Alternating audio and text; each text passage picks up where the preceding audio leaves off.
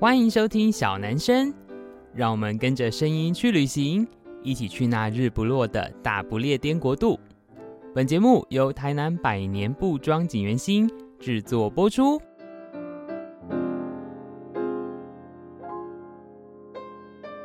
Hello，大家好，欢迎收听小男生小老板的台南生活，我是景元新小老板子欣。大家知道呢，其实，在小男生里面有一个单元呢，就是叫做一起去旅行哦，就是跟大家一起去旅行。所以顾名思义，其实我是一个蛮喜欢旅行的人哦，因为我觉得对一个创作者来说，呃，其实旅行是一个获得新知啊，然后放空啊，或是触发灵感一个很好的方法。可是说到旅行呢，不知道大家通常都怎么去旅行？像我之前有分享过，我去一个新的国家，其实我会看旅游书，因为我有一点就是人群恐慌，所以我想说自己去走这样子。可是呢，我相信有一些比较专业，或是诶，你想要去了解更深度的在地文化的人，你可能会透过一些专业的。呃，不管是旅游啊、导游啊，好之类的服务，像常常来我们特别来宾的，呃，杏源咖啡的全全也常常在做这件事情。那今天呢，我们就访问到一个非常特别的来宾呢，他本身是导览品牌一起逛的这个算是负责人吧，哈。然后呢，他是伦敦官方认证蓝牌导览员的 Craig 小高，来跟我们聊聊到底，哎，伦敦现在有什么好玩的，以及他自己本身的工作。好，那让我们一起来欢迎小高。Hello，各位听众，大家好，我是 Craig。嗯伦敦小高 刚回国，对不对？回国一阵子了。哎、欸，所以你在伦敦待多久啊？我觉得我好像待超过十多年了。你是大学去那边？对，我大学过去，对，哦、无法想象。二零零四，哎，对，哎、欸，所以像呃，因为你自己是蓝牌导览员，然后我很好奇、欸，哎，是跟踢足球一样有红牌、黄蓝牌，它是怎么区分的？它是一种像认证的系统还是什么吗？蓝牌就是导览员的金牌啊，是这样子。嗯，没有啦，就是我们有一个学院，然后这一个学院就是官方认证的学院，然后他会负责全英国导览员的考试。嗯、那你如果要申请你的那个区域，你就进去考试。那像我是申请伦敦还有东南区，那我们蓝牌是要训练最久。我们有所谓的白牌，嗯、哦，就是一个一栋房屋或者是一个庄园，嗯、大概是三个月的训练。绿牌就是一个区域，哦，比如说城区啊，或台湾有台北大安区、万华，嗯、那这几个区域，它可能是一个六个月到八个月的训练。那你会，那要是你考过里面的执照，你就会得到一个绿牌。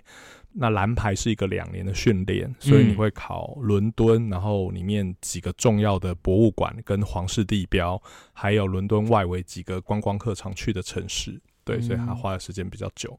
然后你要考完它所有的细节，才能够拿到这个执照。所以你要去上课吗？对，两年的全职课程，全职所以一个礼拜三天。哦，真的？对对对。所以大家等于要自己去想办法生存，然后考到这个执照。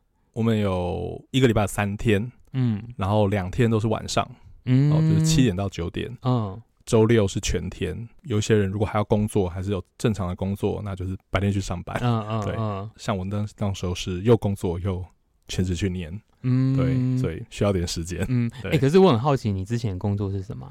我之前的工作嘛，呃，我本身是念艺术系，那我那时候就。发现我其实手不是很灵巧，可是我非常非常喜欢历史还有艺术史。嗯，那我中间有在各大博物馆工作，可是我后来就有一个转折，因为要在这些博物馆工作也不是很容易，所以我就到了一个台商去工作，工作了几年。嗯、那刚好我就碰到了公司裁员，我就被裁掉。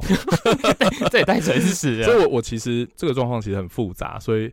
那个时候，我觉得他真的，我觉得他教我几件事，就是因为那个工作其实是有点算，也是感谢我们老板，算是个爽缺。然后我其实内心觉得，我好像到了一个状况，没有办法在这个工作再提升了。然后我内心又在非常非常的想念我的艺术的这些博物馆文物的生活，这样子。嗯，那所以刚好就是这件事情的突发，逼得我开始用力的思考，有没有什么工作可以结合。我最喜欢的艺术，嗯，然后还有人群，就这些在博物馆的体验。嗯嗯、但其实，在这之前，我在博物馆的时候，我有做一些公共的导览，然后就发一个 email，欢迎所有的华侨过来。那时候反应不错，所以有一些人就鼓励说，要不要去考这个执照？嗯，那我觉得有趣的是，那时候他们说要不要去考个导游执照？但是我觉得那时候导游在我的心中好像不是一个呃非常的专业的工作。我不知道是不是因为我，哦、因为我们不是念观光旅游的，呃是，然后另外。不知道在我的刻板印象，或者是台湾的刻板家长的刻板印象，就觉得台湾呃导游好像就是领队带带 带带带客人上车，然后下车尿尿，然后买东西，哦、那比较像领队吧。嗯嗯、就是说那个时候给我这个印象是那，所以那个时候也不太清楚。可是那时候再去深入了解这个执照，我就觉得哎、欸，他上的课程是蛮有趣的，然后我就。嗯考考看，再说、嗯、先面试再说，然后就进去，然后就他还要面试，要面试，对。哦，你说上课程之前要面试，上课程之前要面试，就是他怕你是无聊的贵妇，只是要去上课这样吗？你是无聊的贵妇也没问题，哦，可以付钱是不是？呃，主要是他想看你是不是有这个潜能。哦，呃，因为我比如说我那时候我历史烂得一塌糊涂，嗯，呃，英国历史，呃，那可是我不知道为什么，可能是我在分享一些文物跟东西的时候，算是听起来有热情，嗯 嗯，那所以我觉得他们一定不会是因为我笔试的原因收我，所以一定是面试的、哦、面试的原因。另外，他要鉴定一下你的英语跟你的母语是不是到一个母语的水准。那他怎么鉴定？呃，他们现场会找一个已经呃会讲中文的人。来鉴定你的中文，看看你的中文有没有到母语等级。是会中文的白人还是？呃，是会中文的。呃，当时应该是一位香港人，他已经也是一位专业导游。哦哦哦。然后他来检定一下，看我的母语有没有到那个等级。是因为你就算考到这个执照，你要用任何语言导览，要到母语，甚至到博士、律师等级的口语。意思就是说。我虽然上课是用英文，我考试是用英文，对，可是我可能会因为一些口音啊，或者是用字啊，没有到那个水准，所以我不能够用英语做导览，我我必须考这个英语执照再去做导览，哦，所以他们的规定蛮严格的。因为你知道，有时候你去一些地方听一些导览，你可能听不懂对方的腔调，虽然是个英文，对，那就是呃，我们就是以这个伦敦很多考试就是以严格出名这样子。哎，嗯，欸，可是你这样讲完之后，我有一个很题外话的问题，嗯。这一切听起来非常困难。我个人觉得，就是，哎，你要先不管是透过口试，或者是真的读完这些书，然后真的透过那些考试，你才能够拿到不管是怎么样等级排的，算是官方认证的一个导游的一个执照或是身份这样。可是，在你突破这重重关卡，跟它是一种筛选机制，因为他们需要真正专业的人才跟有热情的人才进来。可是，它有反映在这个行业的收入上面吗？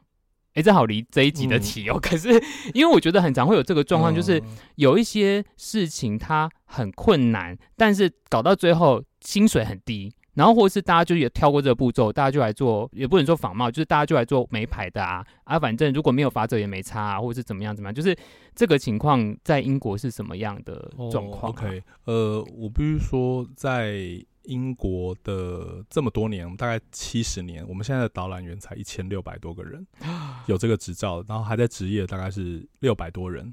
嗯，但我听说台湾好像有两万多个导游，因为我因为我我不是念观光的，就是那个数字大概有超过两万人。哦，那所以我觉得是两个不同的这个概念。嗯，哦，我觉得伦敦因为它蛮独特的地理位置，然后所以它的国际观光客的量不少。嗯，哦，所以。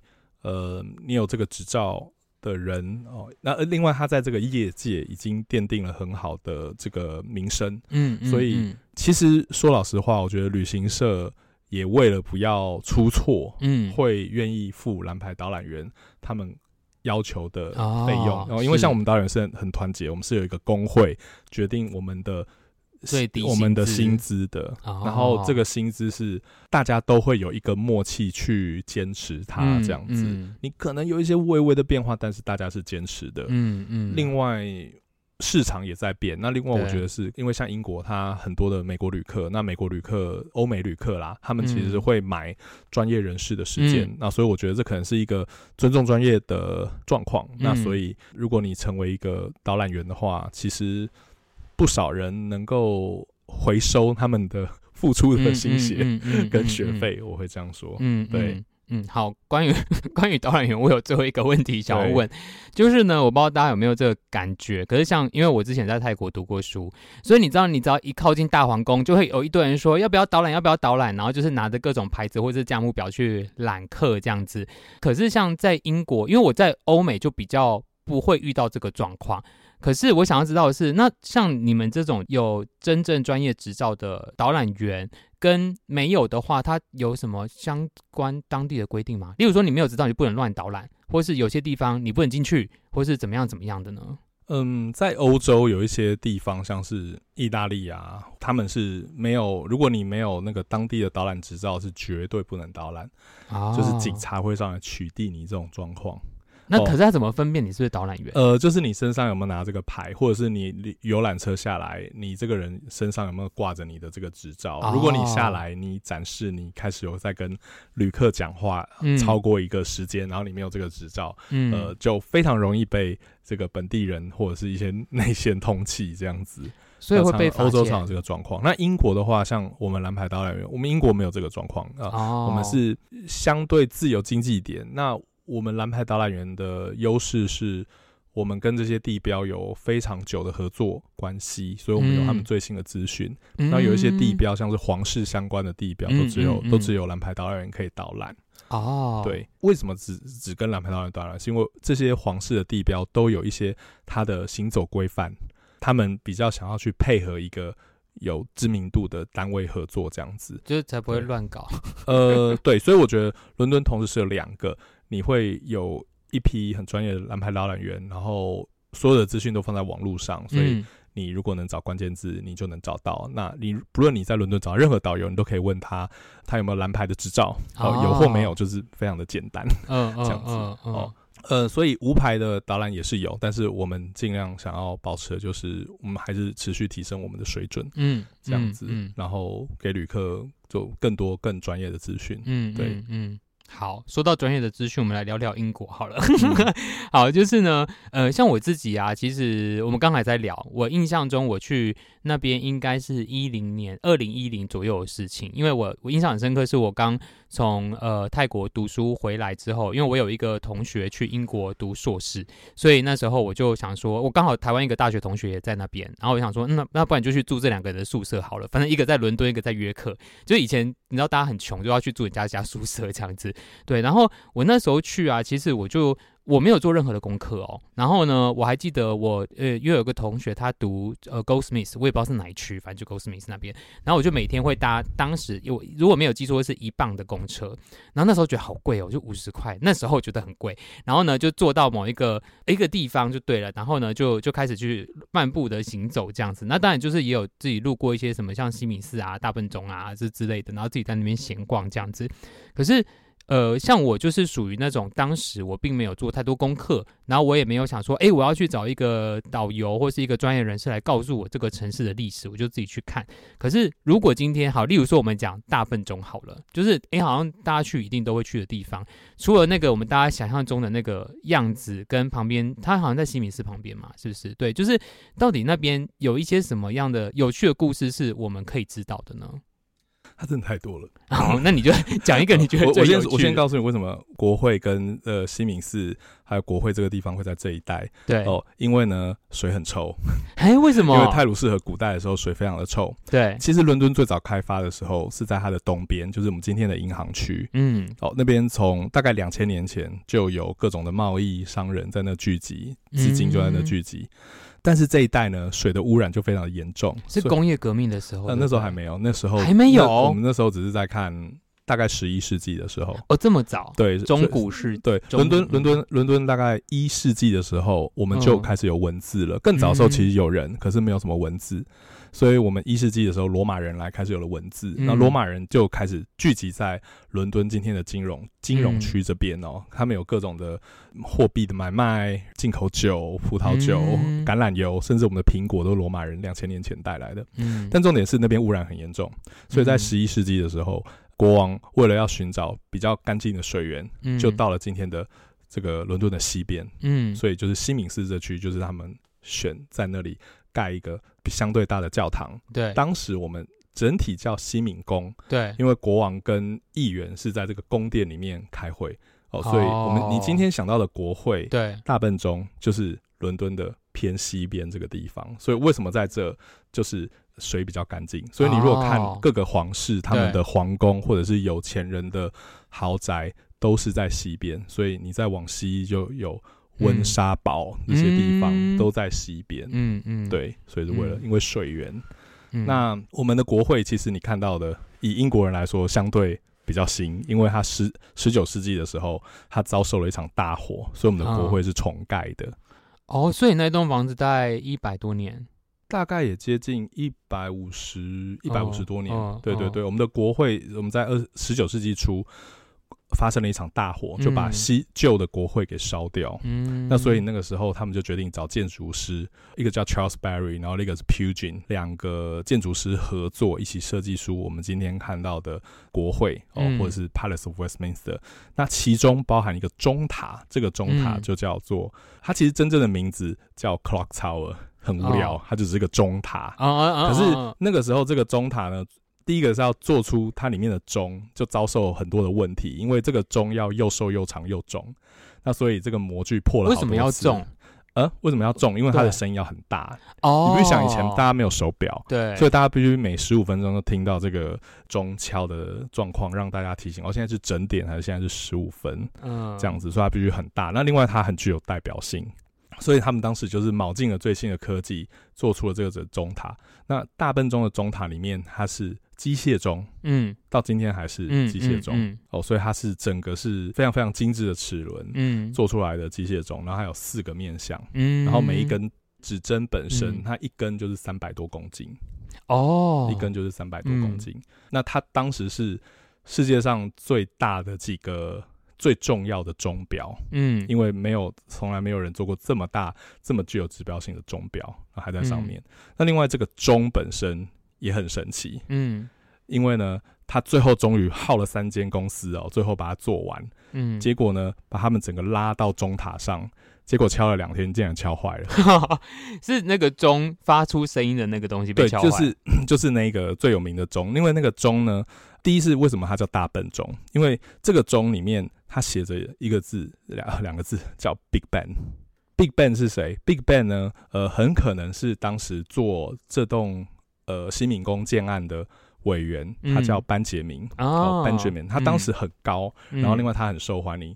另外还有个小细节是，原本他这个管理委员会在想，我们要叫这个钟什么？对，原本他们想叫她维多利亚女王，嗯，很很合理，很 make sense。因为那时候是十九世纪，对对对。可是他们忽然又发现，因为你知道那个钟的那个样子是一个。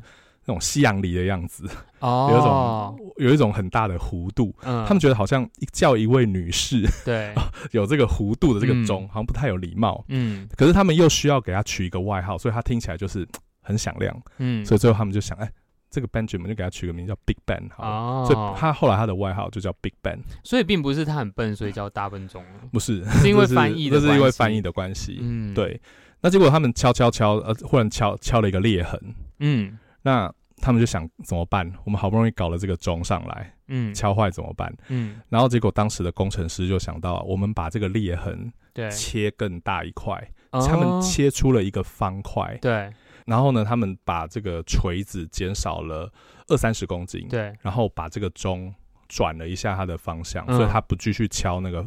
那个裂开的部分，对，他就敲别的地方，因为他们相信，如果你把那个伤口切大一点，嗯，那个力量就会分散出去。哦、是，然后这个假设成功了，嗯，所以你今天看到的大笨钟，你听到的那个钟声，那个钟本身，它是有一个一个有裂痕的钟。哦，可是我觉得最有趣的是，因为这个钟本身有裂痕，嗯，它的音色就变得很独特，嗯，因为当时的钟，他们设定的是一灯。嗯可是呢，因为大笨钟的钟它坏掉，嗯，所以它其实音降了一部分，变灯。嗯，嗯，所以我觉得大笨钟的美丽就是它的独特，其实是因为它本身是瑕疵的，嗯，所以它变成一个世界上很独特的一个钟声，嗯，对，所以这个只是其中一个嗯这栋建筑中中塔的故事而已。对，那他前几年做了一个翻修，你必须眼睛非常非常的尖，你才能区分出来。以前大笨钟的钟面的这些字。对，它以前是黑色哦，那现在是蓝色，为什么？呃，因为十九世纪的时候，那个设计师设计出来钟上面的字其实是蓝色哦，因为蓝色是更贵气的颜色。嗯，嗯，可是当时的油漆没办法调整出，就是被晒晒它就会褪色，嗯、而且伦敦工业污染很严重，嗯、所以那个字很快就变黑色，嗯、所以其实大家就惯性的用黑色好一阵子，嗯，到了近代他们整修的时候，他们花了五六年调整出一种新的蓝色，嗯，就是符合建筑设计图，但是又不容易褪色，嗯、所以你现在看到就是一个蓝色字体的大本钟钟面，嗯、对。我觉得应该所有英国人都以这个，我觉得它可以算建筑物了吧，就是以它为傲，就是一个、哦、它是一个很经典的建筑物。你只要一看到它，就等于你在任何电影的场景，就是一看到它等于伦敦。对、啊、对，所以它到现在一样，十五分钟会敲一次哦。它十五分钟会敲一次，然后它整点的时候，它会有它的那个连续的敲钟的时候。哦、对，另外附带一提，隔了这么多年，它终于开放导览。哎、欸，对，所以它是可以进去，它是可以进去，以前不行，抢票。以前可以，但以前你必须有英国护照才能进去哦。但现在他们开放，你只要抢票的时候抢到，你就可以上大本钟哦。对，嗯，为什么以前不给大家进去啊？我也不知道，这钱不是很好赚吗？可能是 可能是维安啊，安全啊。哎，那圣家堂还没盖完都还进去了，不是吗？呃，对，对，需要钱，对，嗯嗯嗯，对，那对，所以你看，光一个钟也是很多的故事。嗯，我觉得啊，其实。我知道，我不知道我这样讲对不对，但是我当时的感受就是，呃，像我那时候去英国的时候，就是因为没有任何的想法去伦敦的时候，那我就乱走乱走，然后我就印象很深刻。有一天我走到一个很像住宅区的地方，但我不知道那是哪里，然后呢，就意外在那边发现了一个设计师的店，就是设计界可能会知道，就是 McQueen 这个设计师。那因为我印象很深刻，是因为我去的时候他刚过世，所以很多人会在橱窗里面就是呃放花，橱窗外面放花，就悼念他这样子。可是他让我很意外，就是哎、其实像我们在台湾，呃，在台南比较特别哦，像景元兴也是巷子里面的小店，哎、就是有很很多有趣的品牌、有趣的店家会藏在城市的角落里面。那我知道，可能像喜欢设计艺术的朋友，不管是当地的一些美术馆、博物馆啊，或者是很有名的，就是 V&A 的这个美术馆。但除此之外，像你在那边生活这么久，有没有一些区域或是一些店家是哎、欸，像我这种喜欢设计艺术的朋友，你会推荐我们可以去看看的呢？我可能觉得，如果说你喜欢艺术或设计，你可以留意两个地方，一个是 Brick Lane，就是我们今天说的红砖街哦。呃，红砖街早期本身这些建筑本身，他们都是仓库，然后那边有纺织工厂。嗯，那他们在这个地方还是有一些传统，所以有时候有一些那种独立设计师，他们可能一年四季会跟着时装周最热的热的时候，会在那边租店面，然后会有作品产出。嗯，哦。那所以，当有时装周的时候，不少人其实看完这些大展的时候，也会去像是红砖街这一带。然后去这些巷口看看这些设计师 有没有自己创，今年的品牌的设计是什么？嗯，对，所以像 Brick Lane 啊，就是通常是伦敦的东边哦 m a s n o Green 那一带有，所以它算很多很多的小小店，呃，它算比较新的区域，它算比较新的区域，哦、就是呃，我们说比较新的区域，就是它大概以前就是那种工厂啊、嗯、仓库啊、嗯、之类改装的区域，所以有不少的地方，呃，靠近那，你有很多的那种 新意向的餐厅啊，环境友善的餐厅啊，然后当然也包含很多，它是很多独立设计师去试试水温的地方，嗯，对，然后在那一带有。嗯、那如果说你要看，已经是比较成熟，然后算中间值的。设计师的话，可以考虑到 Sloane Square、Chelsea 那一带，那边就是那个那个迷你裙发明的地方啊。然后 Vivienne Westwood 就是很有名的那个做庞克服装系列的那个设计师，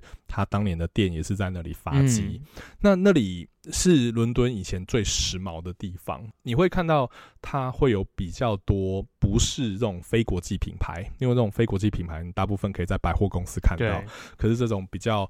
独立的，然后已经跑一阵子的，嗯、他们就会出现在 Sloane Square，然后穿插在一些独特的店之间，它会有选物店。嗯、那你如果没那么时间一直去找这些巷口，我建议你可以考虑到 Liberty 百货公司。嗯。伦敦有几间百货公司，很多人知道的是哈洛德百货公司或 Selfridges 百货公司，嗯、但 Liberty 百货公司它特殊的就是它是一个呃选物百货公司，意思就是说他们的总监是专门挑可能是英国、欧洲这些新锐设计师，嗯嗯、不论是服装、家具、产品设计，给他们一个百货公司的空间能够呈现。嗯、有时候一两年的时候还会办一个。Open showroom，对、呃，意思就是说，你只要带你的产品设计，嗯、你就大家排队，他们的总编就会在那看你的设计，哦，真的，对，选选秀会。有点像选秀会。啊、哦，各各个 department 都有，所以你有。呃，家具装饰啊，然后时装啊，嗯嗯嗯嗯、那你就参参加那个，然后他们就有一个啊，打开他们的，啊、让他们自己打开眼界，让他们那个 buyer 能够诶、欸、接触到现在真的在街头的这些新设计师这样子。嗯、那我觉得他是，那他的位地理位置非常好，所以如果没有这么多时间，我建议可以到 Liberty 这个玄武百货公司去看一下。嗯，对。哎、欸，可是我有一个个人的疑问，就是我其实很好奇，为什么好像欧洲人都很敢展现自我？跟他们对于设计师的品牌、设计师的单品都很支持，但有可能是我很相愿的看到我想看到的那一面，因为我发现其实，在台湾就是呃，你可能在市集上会比较容易碰触到独立设计师，可是我觉得台湾这几年的发展，其实大部分都是往 IP 去走，它比较不走产品，或是比较不走。我我们想象中的欧美设计师的这一块，可是我觉得那跟市场的特性是有关系的。为什么欧洲人就那么爱设计师啊？台湾人比较爱的是 Uniqlo 跟 Net 吧？我觉得这个有一些历史空间上的不同，嗯、因为你比如知道欧洲人，呃，很早期就有了多的娱乐闲暇的时间。是因为他们工业革命赚度假的概念，一一周要有周末的概念是从欧洲来的。这是什么时候？劳劳工开始要有权利能够有放假，也是从英国开始的。所以当大家有多的闲暇时间跟多的收入。然后你解决了这个吃的问题的时候，大家其实就有多的时间享受中产阶级能做的事，嗯，旅行啊，然后去看画啊，然后甚至买一个复制画，然后带回自己家里啊，跟挑选衣服。另外是他们上流阶级本身为了要呈现他们有独特的品味，衣服也是展现品味跟个性的主题之一。然后。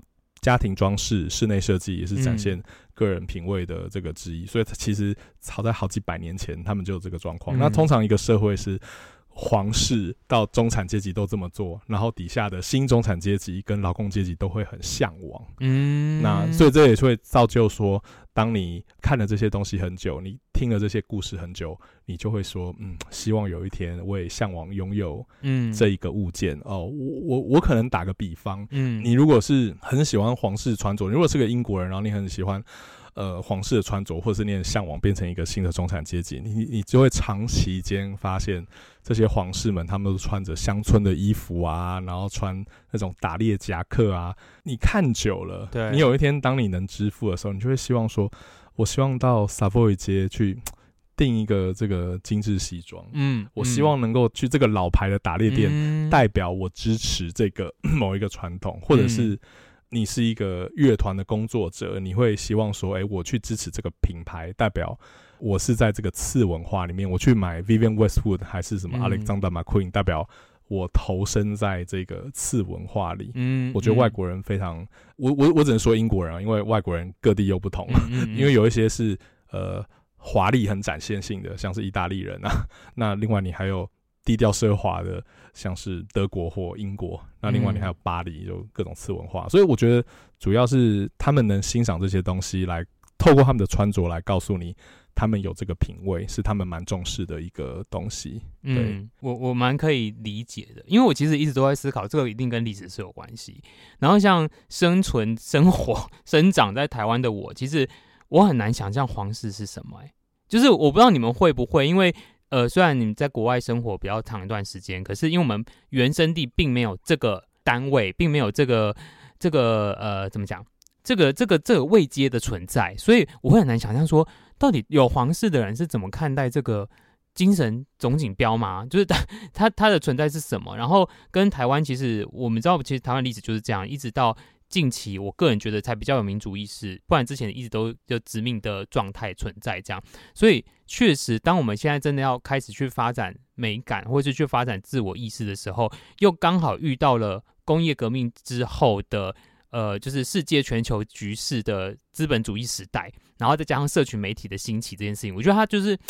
对，就是我就你刚才讲的那些，我就想说，对啊，大家都要买 LV 跟 GUCCI 啊，台湾人不就这样子吗？虽然我很我很相怨，或者我很片面，但是我就觉得那的确就是因为历史发展底下的民族性，或者是人民的个性的差异性。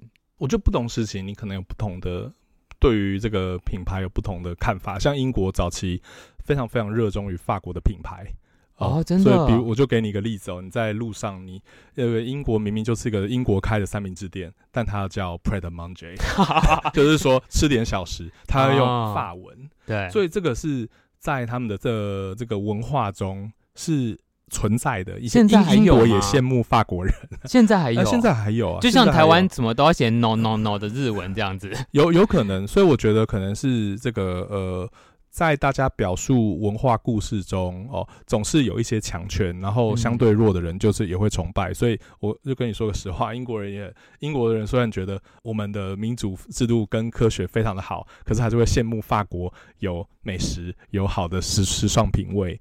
我觉得这是有的，这还是在各个民族之间的这个 DNA 里面。嗯嗯、可是我觉得重要的是，呃，我们怎么让大家知道我们的故事，然后跟我们包装这个故事，让大家来喜欢我们。嗯，呃，这个就有点像英国都长期透过皇室在塑造一个，呃，我们是，我们虽然有皇室，但是他们是亲民的，跟大家站在一起的。然后他们代表了这个英国有一种独特的传统和价值，嗯嗯、然后还有历英国历史价值的嫌嫌隙。嗯，哦，在这个脉络之下，你你看这种非常软文化的东西，还是吸引非常非常多的人，嗯呃着迷跟向往这样。所以大家是觉得哈利很不乖？呃，我 我们这正好离题哦。哈利哈利乖不乖？对啊，还是他们觉得我做自己就是新时代的男女性？我觉得可能他老婆觉得他乖就好。对，呃、我我我我可能觉得英国人其实不会觉得哈利是坏，只是会觉得。抱怨的状况好像有点多哦，因为我觉得英国人对于这个高权的人哦，其实是有一种怀疑的，跟不崇拜，而且会挖苦对方的一个生态哦，其实是有的。所以英国有一句话：当你在高位，就不要担心牙齿被踹哦。那那所以我觉得，当哈利他呃，我觉得在英国人来说，他们既同情他，但也同时觉得。我觉得你好像抱怨有点太多，你要不要做一些让大家觉得嗯比较有长远性的事情？嗯，那这个是我我的一些小小的观察，这样子。嗯嗯、对，好，我们回到正题。所以，身为一个就是算是专业的就是导游或是旅游体验的人士，你怎么看待台南啊？我很好奇耶、欸。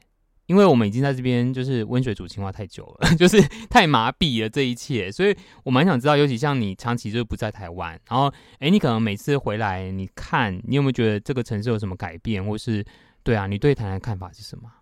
我其实觉得台南是变得越来越好，就光以我去看的展览来说，嗯，哦，早期就是比如说我去某一个馆，它就很像很多的很多很多档案陈列这样子哦，所以它不会去特别去测一个主题，对，呃，或者是去区分开，或者是不同的房间有不同的色彩，让你觉得我不是都看一模一样的东西，嗯嗯，嗯，嗯，嗯，哦，这次我去文学馆，我就觉得，呃。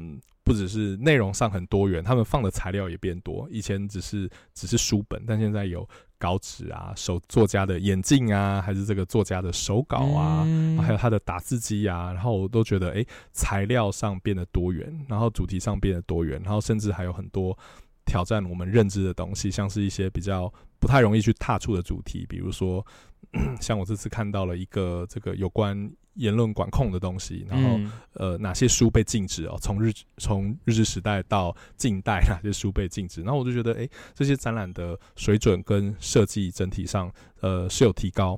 那就连光在小巷晃来晃去，我觉得第一小巷变得干净很多，嗯。然后另外是，我觉得，哎，竟然这么多庙宇还修的这么好，代表说是有人有刻意照顾，嗯、然后竟然也有厕所。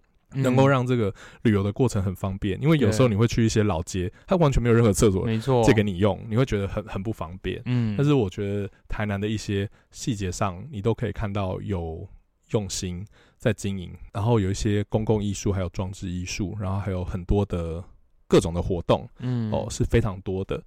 那我今天也去那个台湾历史博物馆，然后我觉得整个展示。我觉得台湾很容易，呃，跟对外学习，然后把它融为自己的风格，跟自己说故事的方式。嗯，所以我觉得整体的水准是提升非常非常多。那我觉得在台南是这样子。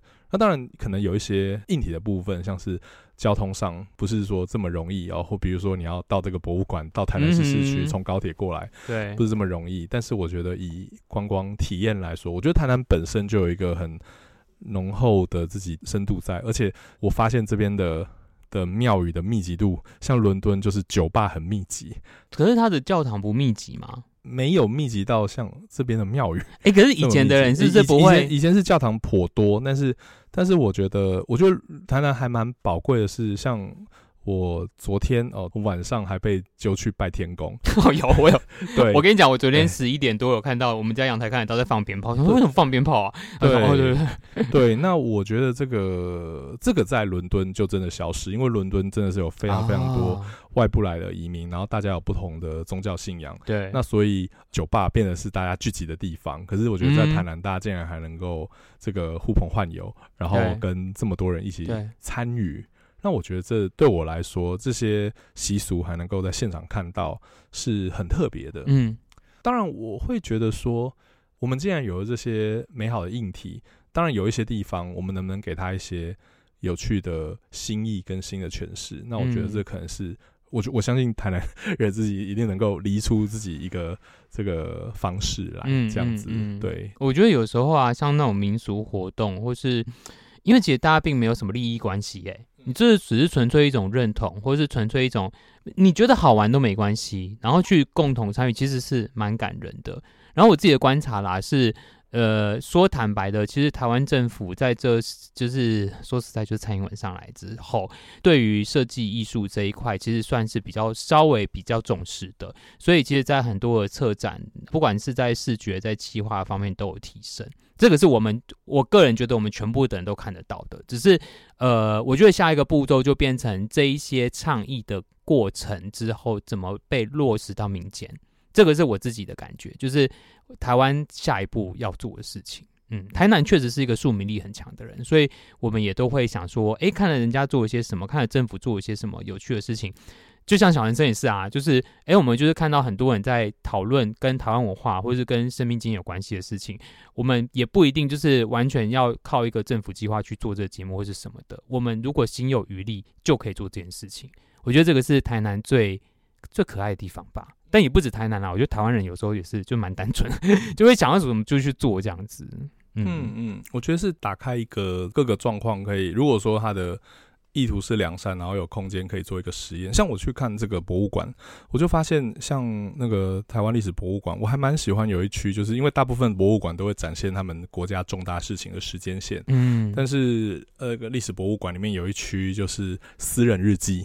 Oh. 哦，就是你能够看到这位先生的私人日记，漂洋过海或日据时期的私人日记，嗯嗯嗯、跟这些手账啊、哦，或者是我看到一个这个插图的阿姨，就是她很喜欢画画，所以画画变成她的日记。嗯，那诶，我就觉得诶，这个部分其实很多国外的博物馆都还没看到，能够把庶民的这些物件哦，对，放进展览的一部分。那我觉得说，这是台湾虽然新，可是也学得非常快，也跟得非常快。那我觉得这是更值得去实验的东西。看能不能突破博物馆的围墙，让大家对于彼此的故事，嗯，都能够有更多的认识。那我觉得是很棒的事情。对，因为我必须说，可能我发现台湾的这个庶民口述，像我爸妈那一代，或者是我曾祖父那一代，全部都没有文字记录。嗯，哦，可是我觉得这个在欧洲，呃，这个文字记录的比重是非常非常多的。你你只要打伦敦的某一条街道几号，嗯，他都可以告诉你。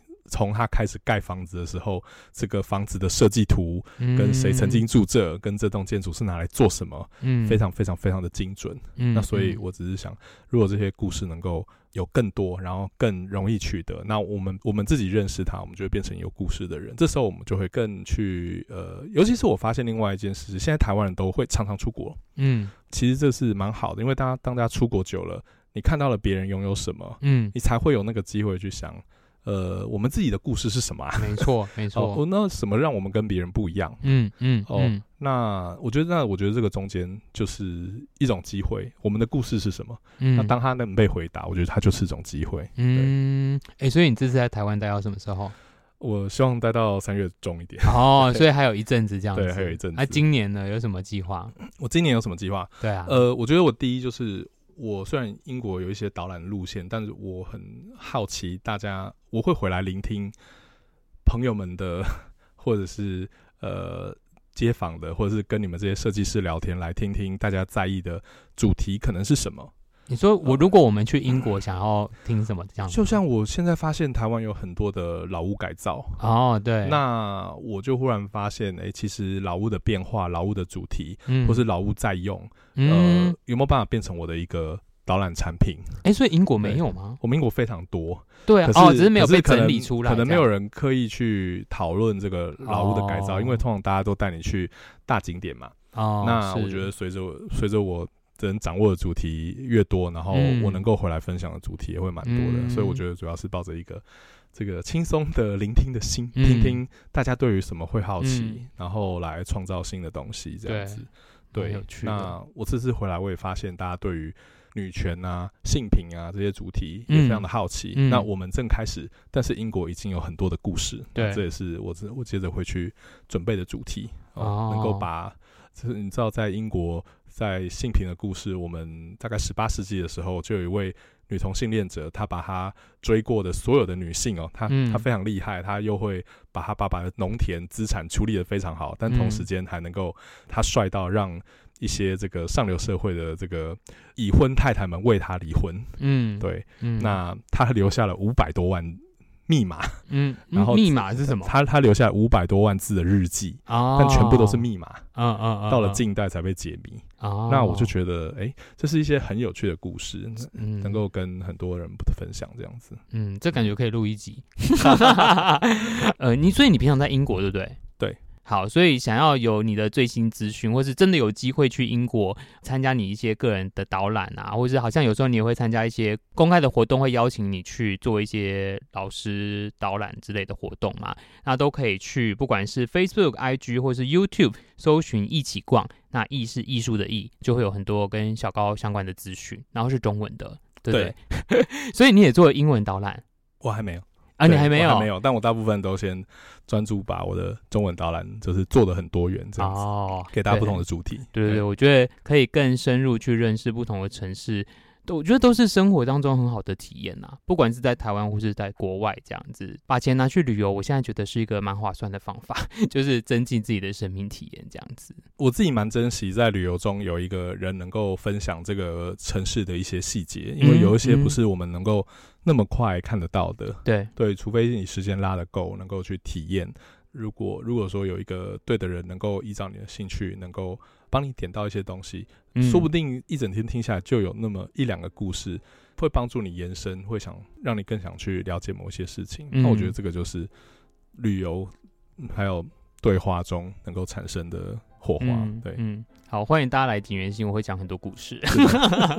好啦，欢迎谢谢大家收听今天的小男生哦。那希望你喜欢今天的节目，那我们就下个礼拜见喽，拜拜，拜拜。